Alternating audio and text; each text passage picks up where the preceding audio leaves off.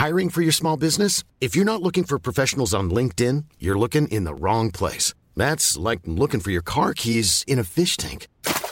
LinkedIn helps you hire professionals you can't find anywhere else, even those who aren't actively searching for a new job but might be open to the perfect role. In a given month, over 70% of LinkedIn users don't even visit other leading job sites. So start looking in the right place. With LinkedIn, you can hire professionals like a professional. Post your free job on linkedin.com slash people today.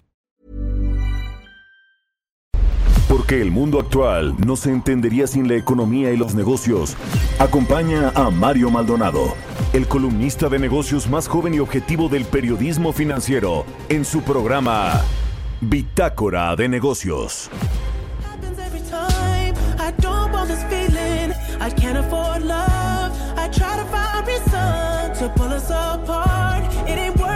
you're perfect. And I know that you're worth it. I can't walk away.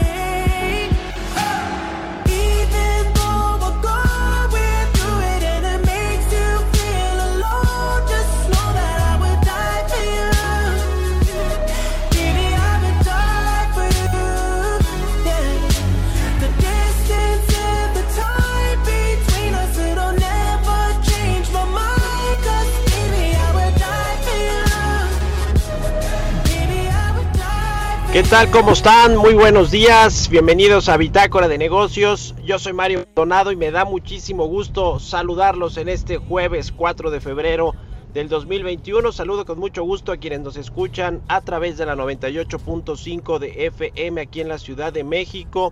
En Guadalajara, Jalisco por la 100.3 de FM y en Monterrey, Nuevo León por la 90.1 de FM, también a todos los que nos siguen a través de la página heraldodemexico.com.mx, ahí está el streaming de la cabina del Heraldo Radio. Bueno, arrancamos con un poco de música. Esta semana estamos escuchando al canadiense The Weeknd a propósito de su presentación este fin de semana, el domingo, en el medio tiempo del Super Bowl 55 allá en Tampa Bay, en la Florida.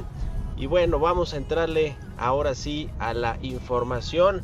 Hablaremos en breve con Roberto Aguilar, como todos los días, sobre los temas financieros más relevantes del día. Y bueno, pues para comenzar el día hablaremos sobre los, eh, los, los contagios de COVID-19 comienzan a ceder en Estados Unidos por fin y en Canadá, nuestros principales socios comerciales pero no en México, según los reportes internacionales. También los petroprecios en máximos de un año, la mezcla mexicana cierra en 54 dólares y la confianza en las vacunas mejora en general a nivel mundial. Vamos a platicar eh, también con eh, Gerardo Flores, como todos los jueves, nuestro colaborador aquí en Bitácora de Negocios.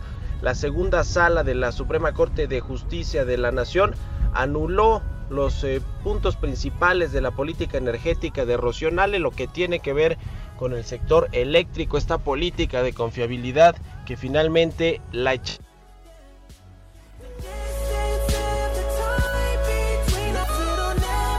para eh, reformar la ley de la industria eléctrica. Vamos a entrarle a ese tema muy relevante, la información ayer de la Suprema Corte. Hablaremos también con Fernando Ruiz, el director eh, general del Consejo Mexicano de Comercio Exterior, el COMSE, que ve una recuperación en forma de V para las exportaciones de México en este 2021.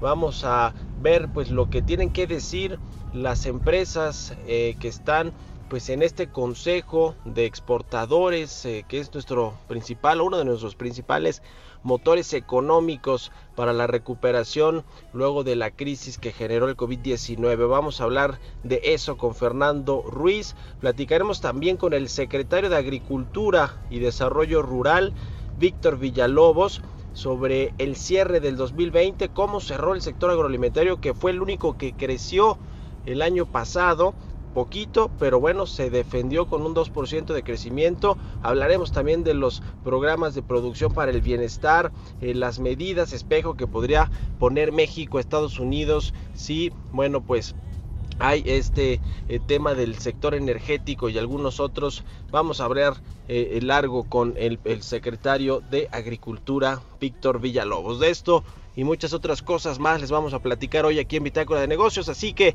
quédense con nosotros. Comenzamos con el resumen de las noticias más importantes del día.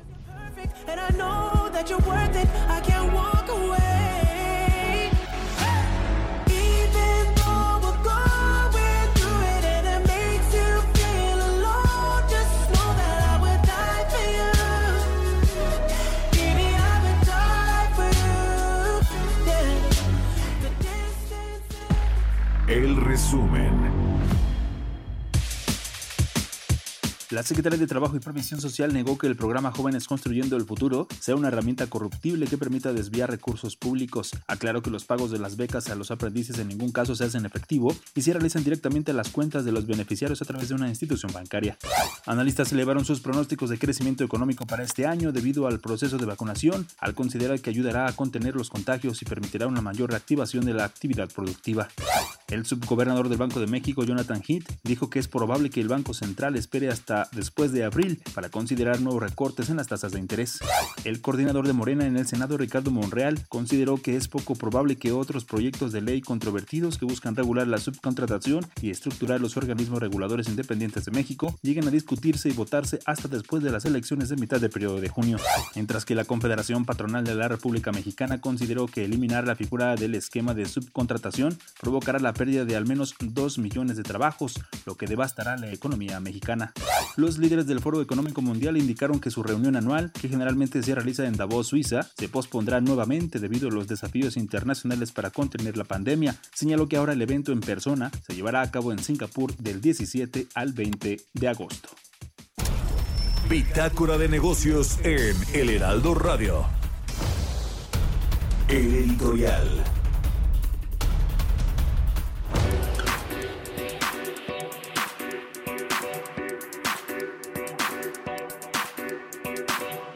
Bueno, pues Alonso Ancira, el empresario eh, que estuvo casi 20 meses en España detenido por eh, delitos que se le imputan aquí en México, particularmente el eh, pues desfalco a petróleos mexicanos por la venta de la planta de agronitrogenados de su empresa AMSA, regresó ayer al país extraditado a México, regresó por la tarde en un avión de la Fiscalía General de la República.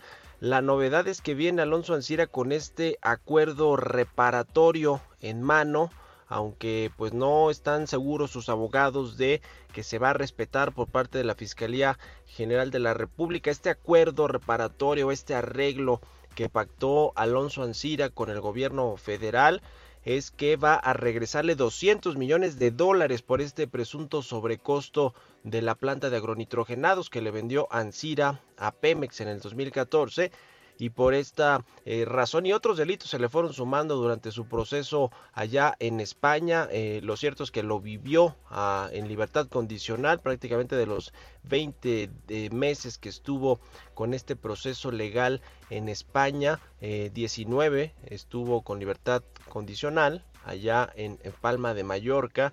Es decir, que no la pasaba mal Alonso Ancira. Finalmente pues las autoridades españolas eh, lo extraditaron porque sus abogados, y mire que tenía el abogado eh, de Lionel Messi, el jugador del Barcelona, Jorge Pecurt, que bueno, no pudieron mantener a Ancira ya en España. Uno de los argumentos principales era que era un perseguido político en México. Sin embargo, las autoridades lograron esta extradición y ya regresa Alonso Ancira en eh, pues en breve eh, aquí eh, ya regresa y en breve pues estará ya enfrentándose a la justicia. Ayer llegó directamente con un juez de control al reclusorio norte sin embargo no hubo fotos no hubo videos de Alonso Ancira como sucedió con Emilio Lozoya se acuerda cuando lo extraditaron finalmente y llegó a México también procedente de España no hubo nada que exhibiera al exdirector de Pemex y además de todo no pisó la cárcel que va a ser un poco la suerte de Alonso Ancira a pesar de todas estas imputaciones que le hace la Fiscalía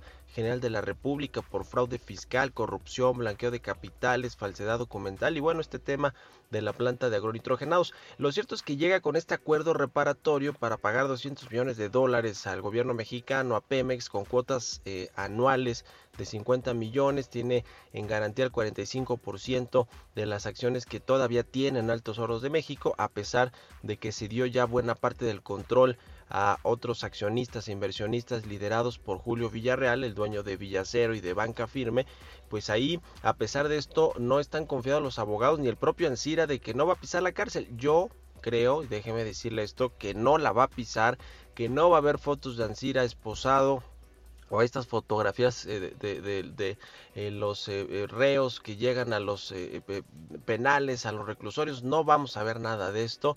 Este acuerdo reparatorio le da a Ansira pues por lo menos unos días de oxígeno en lo que la fiscalía lo acepta o lo desecha. Lo cierto es que además de todo Pemex, el área jurídica de Petróleos Mexicanos apenas el martes envió un escrito a la propia fiscalía para reclamarle a Altos Hornos de México de Alonso Ansira otros 4.200 millones de pesos por el daño patrimonial y el incremento de los gastos que generó esta compra de la planta de agronitrogenados. Es decir, Pemex ya se subió al tema de eh, legal jurídico de Alonso Ancira y busca que si la fiscalía lo quiere dejar libre por este acuerdo reparatorio que hizo por los 200 millones de dólares, pues no, que pague otros 4 mil, unos 150 millones de dólares más o menos, es lo que le reclama ahora Petróleos Mexicanos. Ya veremos qué sucede con Alonso Ancira, lo cierto es que ya llegó a México y mire, llegó, si el presidente quiere, para dar un poco de show y distraer la atención mediática de lo que es muy muy relevante que son las vacunas y toda esta gestión terrible que ha tenido el gobierno mexicano sobre la pandemia del COVID-19. ¿Usted qué opina? Escríbame a mi cuenta de Twitter, arroba Mario Mal y a la cuenta arroba Heraldo de México 6 con 12. Vamos a otra cosa. Economía y mercados.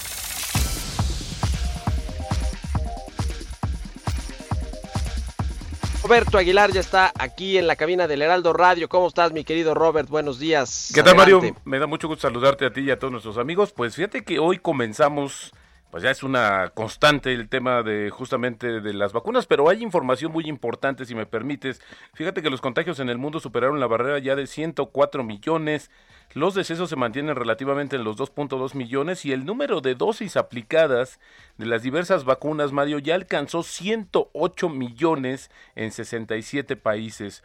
Y bueno, las infecciones del coronavirus están finalmente disminuyendo en Estados Unidos y Canadá luego de semanas de aumento sostenido, pero en México los casos y los decesos siguen creciendo, en especial en estados que atrajeron turistas en las fiestas. Esto lo dijo la Organización Panamericana de la Salud y además las autoridades estadounidenses pues confirmaron también el inicio de trayectoria de la trayectoria descendiente de nuevos casos y hospitalizaciones, pero advirtieron que las nuevas variantes que se están registrando en todo el país podrían amenazar dicha tendencia. Y bueno, ayer el mecanismo de distribución de vacunas COVAX pues ya eh, dio a conocer algunos números, asignó 330 millones de dosis de vacunas para los países más pobres y se propone distribuirlas junto a otros muchos millones más en el primer semestre de este año.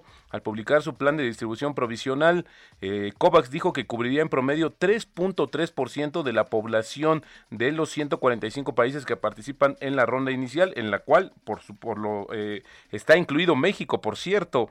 Y bueno, la disposición de la gente a vacunarse está aumentando en todo el mundo, Mario, y más de la mitad de los consultados en una encuesta dijeron que se vacunarían la próxima semana si pudieran. Esto lo reveló un sondeo actualizado sobre la confianza de las vacunas a nivel mundial. Sin embargo, las actitudes y la confianza varían mucho en los 15 países que fueron incluidos en este ejercicio ya que por ejemplo Francia muestra altos niveles de escepticismo y algunas naciones asiáticas, Mario, muestran una menor confianza en las vacunas. En Francia se registró la mayor proporción de encuestados que dijeron que no se van a vacunar con 44%, pero se duplicó la proporción de los que estaban muy de acuerdo en inocularse del 15 de novi del 15% en noviembre al 30% en enero, pero fíjate llama la atención que en Australia, Japón, Corea del Sur y Singapur la disposición a vacunarse ha disminuido desde noviembre. Los precios del petróleo subieron ayer y se acercan, Mario, a máximos de cerca de un año después de que datos mostraron que las reservas de crudo de Estados Unidos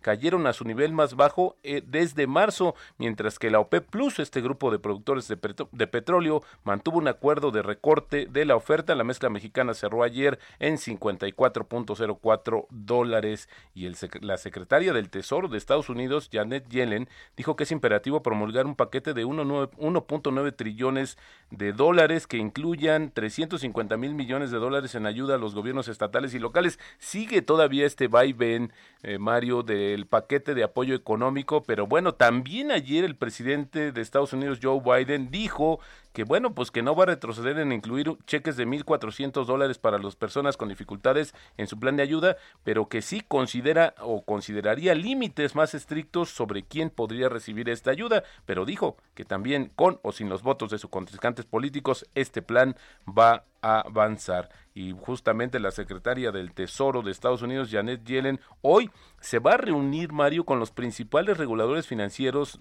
para justamente analizar la reciente volatilidad de los mercados bursátiles derivada de la fiebre minorista en acciones como GameStop, que hemos platicado ampliamente en este espacio, y también la Comisión de, Bolsa y Valores de Estados Unidos, la SEC, está revisando las publicaciones en las redes sociales en busca de señales de posible fraude detrás del reciente frenesí comercial por las acciones de GameStop. Eso lo reportó hoy la agencia Bloomberg. Así es que, bueno, pues siguen estos, estos temas importantes. Y bueno, fíjate, Mario, que Ethereum es otra de las, es la segunda criptomoneda más importante y popular en el mundo. Pues hoy superó los 1.500 dólares, ya que los operadores compraron la criptomoneda antes del lanzamiento de los futuros en la Bolsa de Valores de Chicago de esta criptomoneda.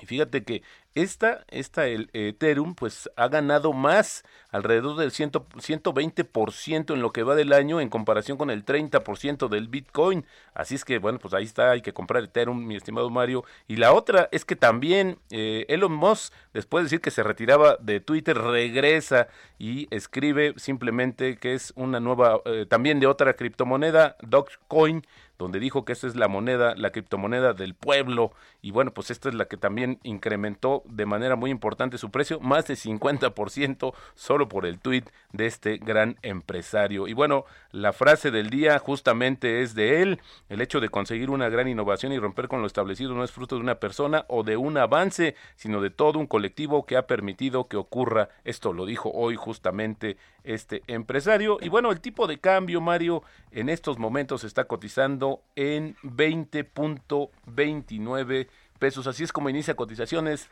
nuestra moneda mexicana.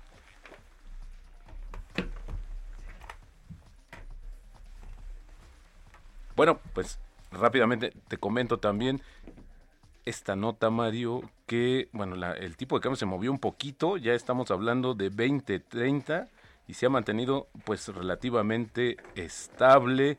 Y bueno, fíjate que también eh, hay una nota que, que te quiero comentar, Mario, pues que eh, la Organización Mundial de la Salud, que está de visita en Wuhan, ahí donde comenzó toda la, la pesadilla del coronavirus, dijo que se deben explorar cuevas de murciélagos en busca justo de los orígenes del coronavirus. Mira, la verdad es que esto hasta, hasta es digno de una película, ya había habido una película que había tratado este tema, pero bueno, pues ahora ya con mayor seriedad y este equipo de científicos que está de visita en China, pues está eh, solicitando, está proponiendo justamente la exploración de las cuevas en bus de murciélagos en busca justamente de los orígenes del coronavirus, a ver si con eso también se puede acelerar la investigación para que una cura sea más efectiva y esté mucho más pronto al alcance del mundo, Mario.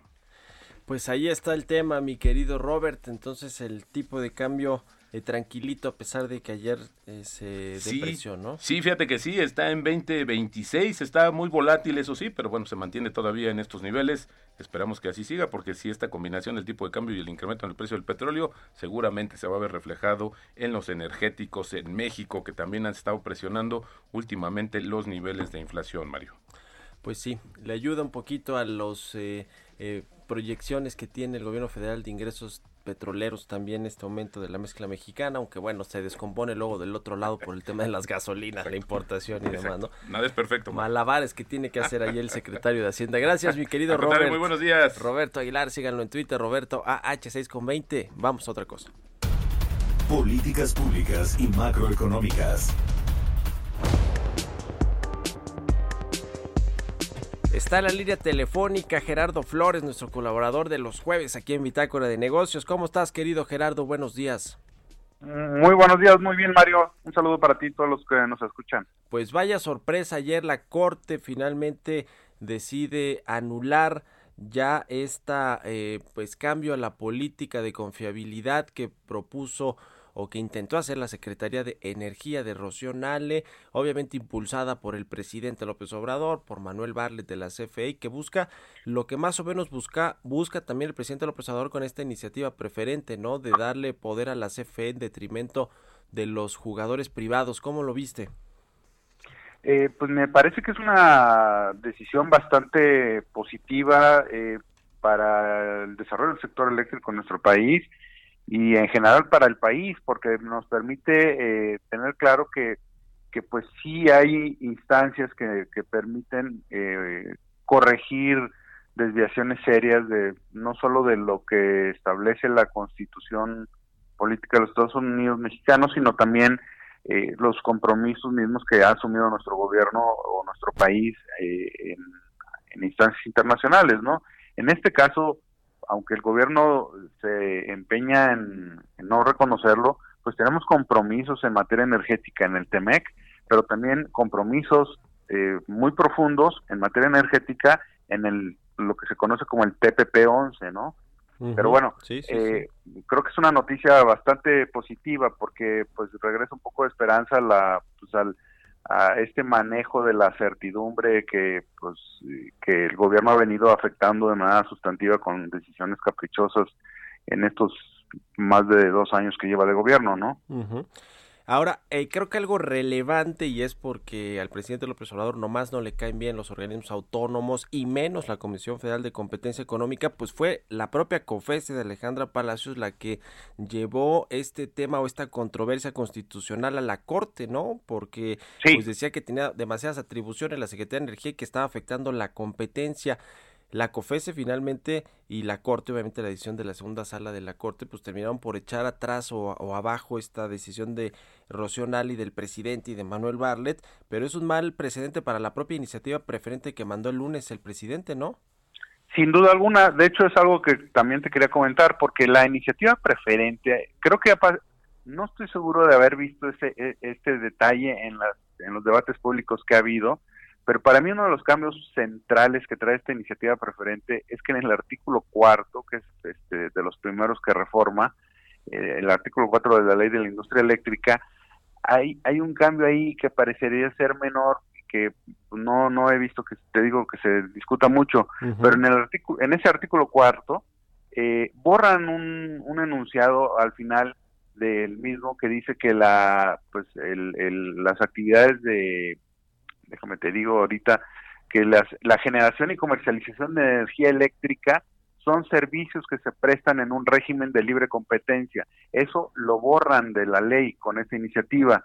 Eh, desde luego la COFESE, para ser consistente con esta controversia que promovió en, en contra de la política de, de, confiabilidad, pues también tendría que promover un instrumento similar en el caso de esta ley de ser aprobada en estos términos, porque eh, pues el hecho de que le estén borrando esta disposición de que la generación y comercialización eh, se presten en un régimen de libre competencia, que es lo que le da manga ancha a la, a la iniciativa para después alterar varias de las disposiciones que traía esta ley, ¿no? Sí. Que desde luego, pues además van en contra de lo que, uh -huh. como te decía yo, se, se hizo como, o se estableció como compromiso en el TEMEC. Entonces yeah. yo creo definitivamente que el, pues fue es una buena noticia que la decisión de la COFESE haya sido exitosa sí, en este Siento caso. un buen precedente definitivamente.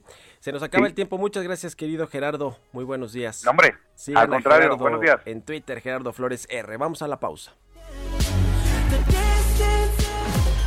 Continuamos en un momento con la información más relevante del mundo financiero en Bitácora de Negocios con Mario Maldonado.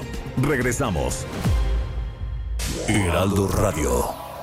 Heraldo Radio. Estamos de vuelta en Bitácora de Negocios con Mario Maldonado. Entrevista.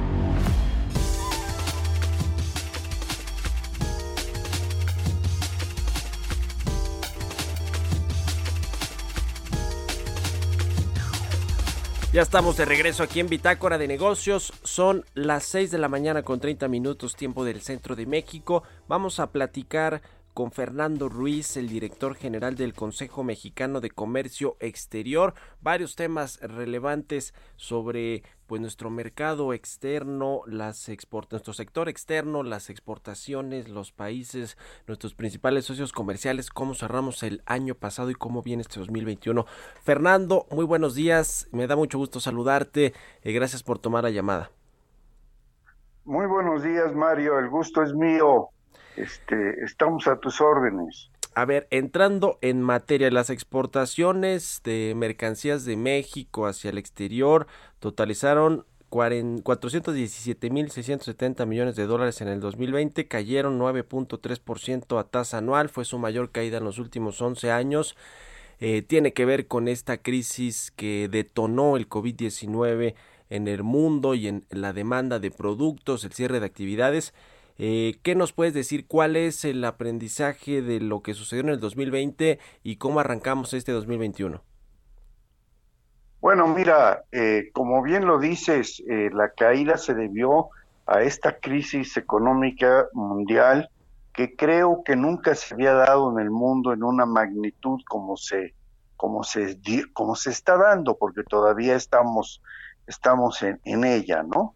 Y esto hizo que tuviéramos, por un lado, una crisis de consumo, es decir, la gente dejó de consumir productos, pero también tuvimos una crisis de oferta, es decir, hubo un parón de la industria en el mundo, lo cual también creó una crisis en la oferta. Entonces, es una crisis muy subgéneris que, repito, no habíamos vivido y estamos pagando las consecuencias de ella, no solo México, sino el mundo en general. Ahora bien, este, una, un dato interesante es que el mes de diciembre fue un mes eh, récord en la exportación de México. En solamente el mes de diciembre exportamos 43.163 millones de dólares, cuando la media eh, andaba alrededor de los 38, 39 mil millones de dólares, incluso antes de la crisis. Entonces, este es un dato interesante porque demuestra una recuperación de nuestras exportaciones, sobre todo en los meses de octubre, noviembre y diciembre, lo cual nos da esperanzas de que para el próximo año podamos tener un incremento en nuestro comercio exterior. Eh, nosotros en el COMSE eh, lo estimamos alrededor del 9%. Eh, ¿Basado en qué? Pues basado fundamentalmente en que el destino de nuestras exportaciones a Norteamérica representan el 82% de lo que exportamos. Sí.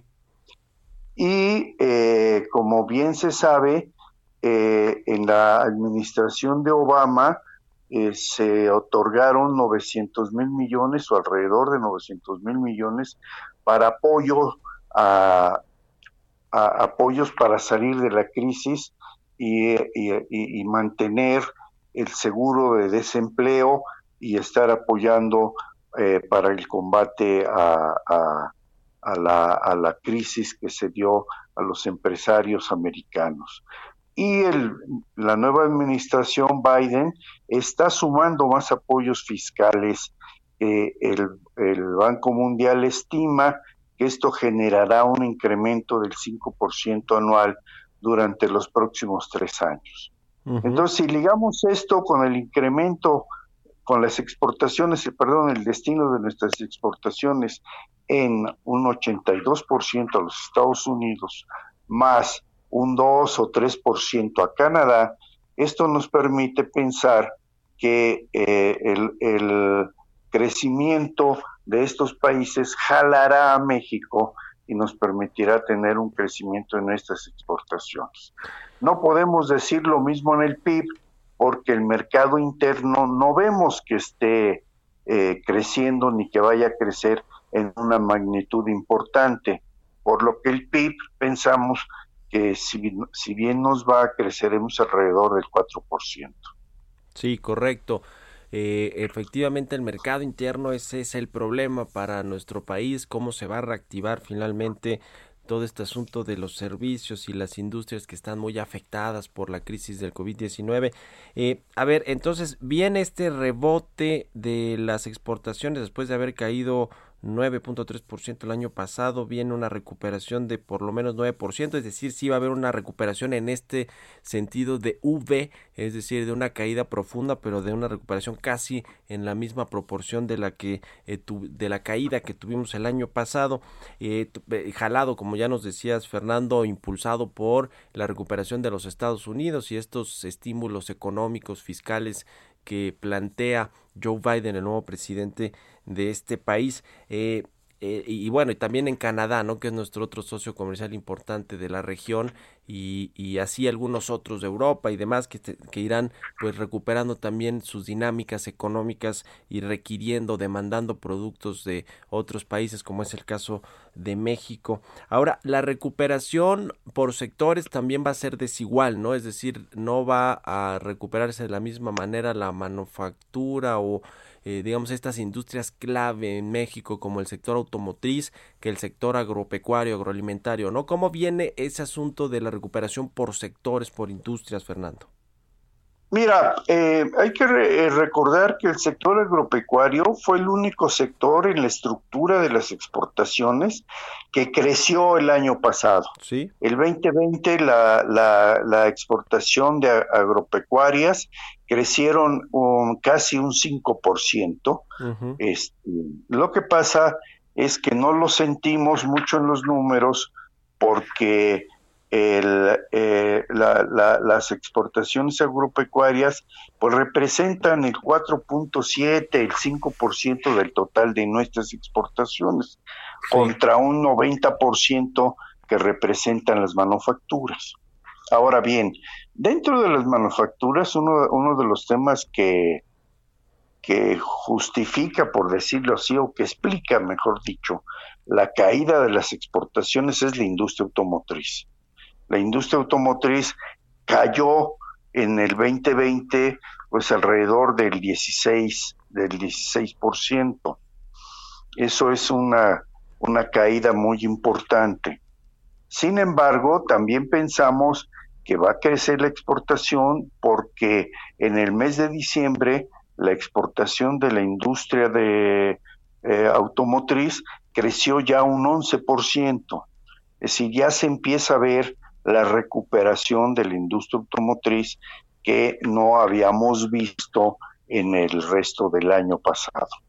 Es decir, uh -huh. la industria automotriz representa de las exportaciones de manufacturas, pues alrededor del 30%, o un poco menos, pero es un porcentaje muy importante. Si esa industria cae 16, 17% en números redondos, pues le pega a, la exportación y por eso la exportación cae 9.3. Pero el resto de las manufacturas más o menos eh, recuperaron su, participación.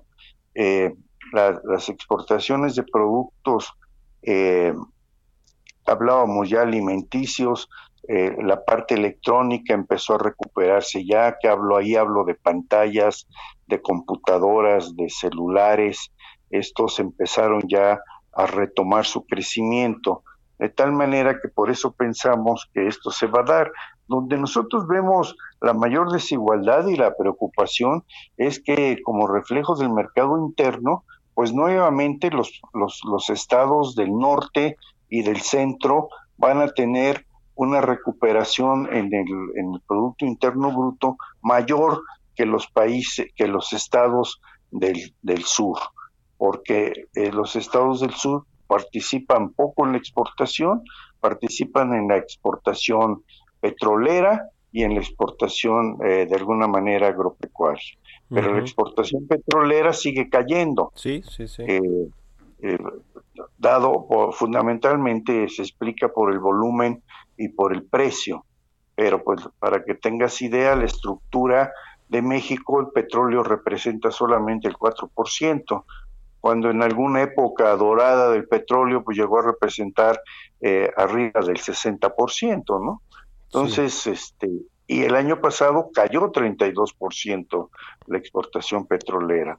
Y esto le pega a, a los estados del sur, además de que eh, eh, la exportación de manufactura, los estados del sur participan en pequeñas, en pequeñas cantidades. Sobresale un poco eh, Yucatán en- con alguna exportación mayor manufacturera, pero eh, los, los, los estados de Chiapas, de Guerrero, de Oaxaca, participan muy poco en la exportación eh, manufacturera y que, repito, pues es la líder en México representando el 90% del total que exportamos. Entonces ahí vemos una, una preocupante diferencia y pensamos que una manera que podemos recuperar esto es realmente teniendo una política industrial, una política en donde todos, la- la- todos participemos, gobierno y Estado, y que realmente logremos que la pequeña y sobre todo la mediana industria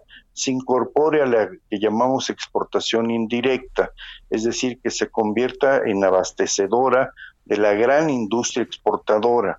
Pero Sí. para ello necesitamos una política industrial que hasta ahora no tenemos, ¿no? Sí, sí, sí, totalmente. y, y, a- y a- y aliento para ella, necesitamos estímulos para ella.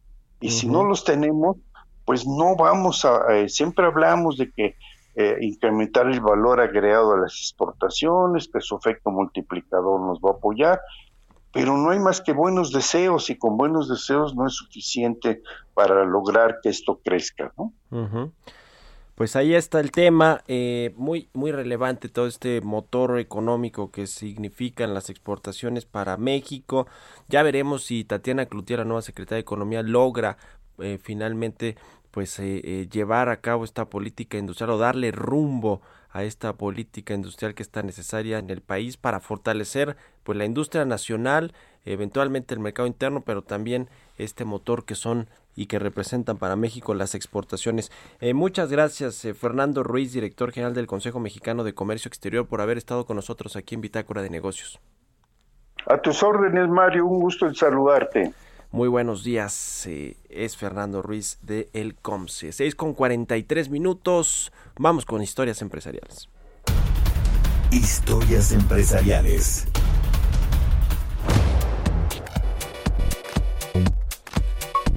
Bueno, pues cada vez se va calentando más esta, eh, pues esta final, este Super Bowl del próximo domingo entre los Bucaneros de Tampa Bay y los Jefes de Kansas City. Y pues en este Super Bowl 55 también se juega en Google y las tendencias por parte de eh, que han hecho los aficionados mexicanos en, en torno a este partido de la NFL ya pues se están haciendo apuestas y las búsquedas en Google sobre la información de los equipos, la comida, todo, toda la información relevante alrededor de este partido del próximo domingo. Vamos a escuchar esta pieza que preparó Giovanna Torres. El fútbol soccer es el deporte más seguido y practicado en México, aunque en esta época la atención se centra en el fútbol americano. El próximo domingo 7 de febrero se disputará el Super Bowl número 55 en Florida y el buscador más famoso del mundo, Google, es el favorito de los mexicanos. Algunas de las tendencias ya se están disputando antes del juego y no solo se trata de buscar información sobre los equipos que disputarán el encuentro más esperado de la temporada, sino también datos sobre la comida. Las tendencias sobre quién ganará el domingo están divididas en todo el territorio nacional. En 20 estados de la República, los aficionados mexicanos apuestan por los jefes de Kansas City, mientras que en los 12 restantes se inclinan por los bucaneros de Tampa Bay del mariscal de campo Tom Brady. El estado con mayor interés en la búsqueda de Google sobre este partido es Chihuahua, seguido de la Ciudad de México, Querétaro, Nuevo León y Baja California. Pero como es tradición en este tipo de eventos, los internautas también se preocupan con qué acompañarán el juego en cuanto a comida se refiere. La búsqueda se centra en ideas para preparar bocadillos al buscar botana Super Bowl o comida Super Bowl. Para Bitácora de Negocios, Giovanna Torres. Entrevista.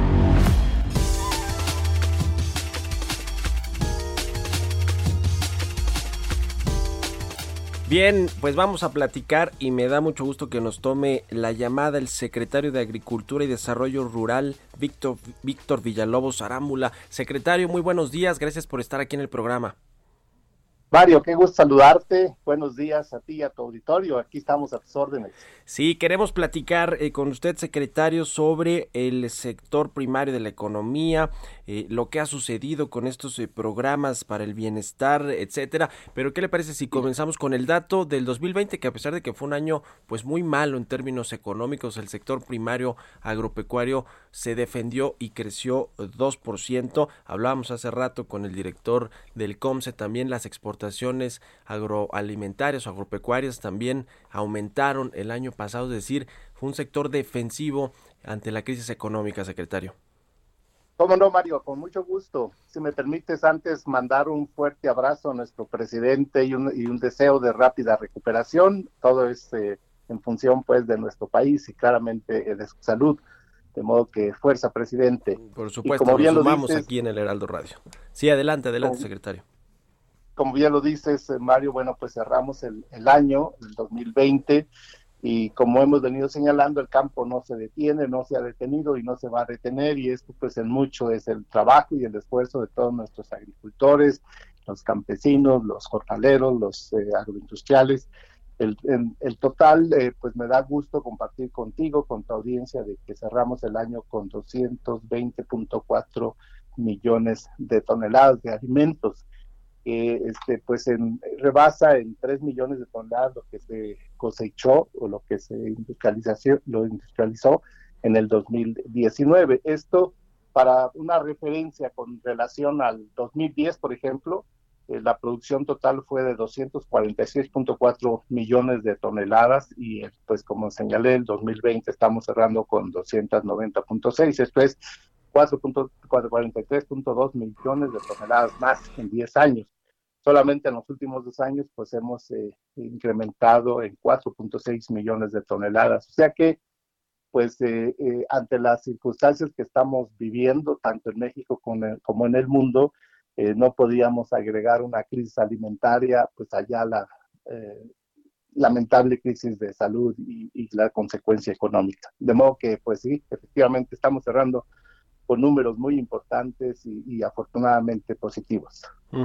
¿Cómo viene el 2021 con la recuperación económica de México, pero también de otros países a los que les enviamos eh, productos eh, del sector agropecuario, agroalimentario? Eh, ¿Qué viene para este año? Y también cómo, cómo están estos programas de, de producción para el bienestar, eh, Sí. la, la llamada autosuficiencia alimentaria también, ¿en qué va, en qué fase va todo este proyecto y programa que se planteó al inicio del sexenio, secretario? ¿Cómo no, Mario? Pues anticipamos un año que va a ser relativamente similar al que estamos cerrando en términos del crecimiento en el sector, tanto agrícola, pecuario como pesquero y acuícola. En ese sentido, eh, pues insisto, vamos a seguir creciendo eh, con este con este porcentaje que estamos señalando y posiblemente también se incrementen las exportaciones que también, eh, vale decir, tuvimos un superávit histórico 11.432 millones de dólares de, de superávit y esto pues eh, también refleja que hemos venido atendiendo eh, pues a los mercados más exigentes de los productos agrícolas y, y- y pecuarios fundamentalmente con un reconocimiento a la calidad y al prestigio de los productos mexicanos en los mercados eh, a los cuales estamos eh, concurriendo. Más de 100 países exportamos nuestros productos, donde eh, pues se ha venido diversificando con un esfuerzo que se ha hecho junto con los agroindustriales, con los productores. eh, eh, la Secretaría de Agricultura ha tratado de diversificar los mercados, principalmente hacia los países asiáticos. Estamos también activamente participando en la, en, la, gestión para los países árabes. De modo que vamos, vamos bien, consideramos que va a ser un año igualmente positivo, con números eh, que van a eh, seguir en la misma tendencia del cierre de este año. Hemos también, y como señalas, con relación a la autosuficiencia alimentaria, a través de nuestros programas que están siendo ejecutados por la Secretaría, dentro de ellos tal vez el más importante y sin duda de mayor cobertura nacional es el programa de producción para el bienestar. Ahí vale decir que hemos venido apoyando a productores, eh, propiamente los que están dedicados a la producción de granos en 1.8 millones de productores de granos. También estamos apoyando a productores del café, más o menos 185 mil productores de café, a los productores de caña, 144 mil. Eh, aquí hay que señalar que estamos eh, atendiendo prioritariamente, como bien es el eh, objetivo de estos programas, a la gente que ha venido estando olvidada por muchos años y que no tiene acceso a los recursos y a los apoyos que normalmente se venían de, distribuyendo, como son los productores indígenas. Aquí una alta proporción de estos 1.8 millones eh, de productores de granos, por ejemplo, una alta proporción va para productores indígenas, para mujeres productoras, 701 mil son mujeres, o sea, el 31% de toda la cobertura. Y también tenemos una orientación muy importante hacia el sur-sureste, los nueve Sí. estados del sur-sureste, donde estamos ahí apoyando pues a los granos básicos, fundamentalmente maíz, frijol, eh, también el arroz, y en, eh, en la, en la parte central y en la parte de la planicie mexicana, pues también estamos apoyando el trigo.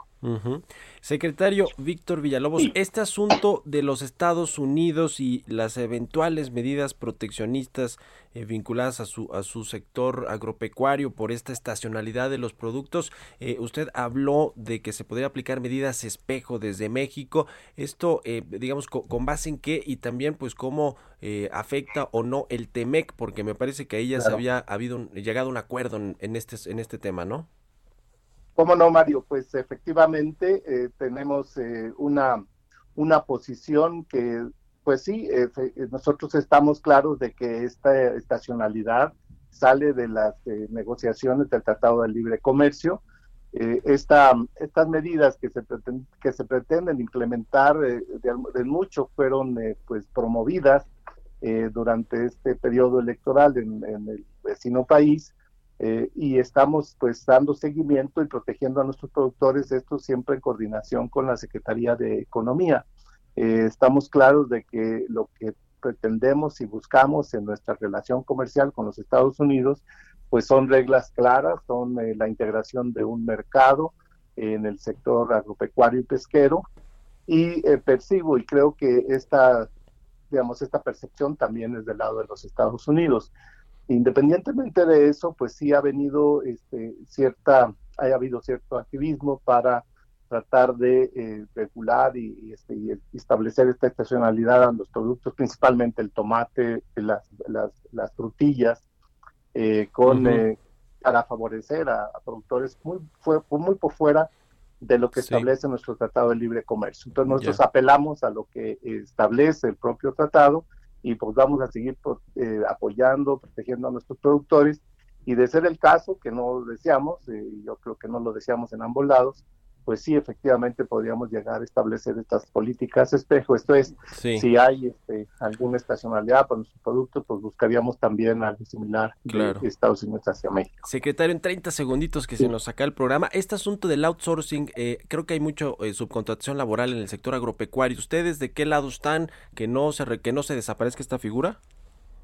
Bueno, estamos este, siempre apoyando las medidas que se están veni- eh, que se están estableciendo a través de la Secretaría del Trabajo y claramente lo que queremos es que pues que no se detenga nuestra capacidad productiva y en ese sentido pues creo que hay un espacio para seguir eh, dialogando y buscando la mejor opción eh, porque este, en, el, en el campo pues no hay eh, trabajo todo el año o hay diferentes tipos de actividades y pues Ya. eso también ha sido compartido con, con Sí. nuestras eh, colegas y nuestras ah, autoridades que Muy están bien. llevando este tema. Le agradezco mucho la entrevista, secretario Víctor Villalobos, secretario de Agricultura y Desarrollo Rural. Gracias y muy buenos días.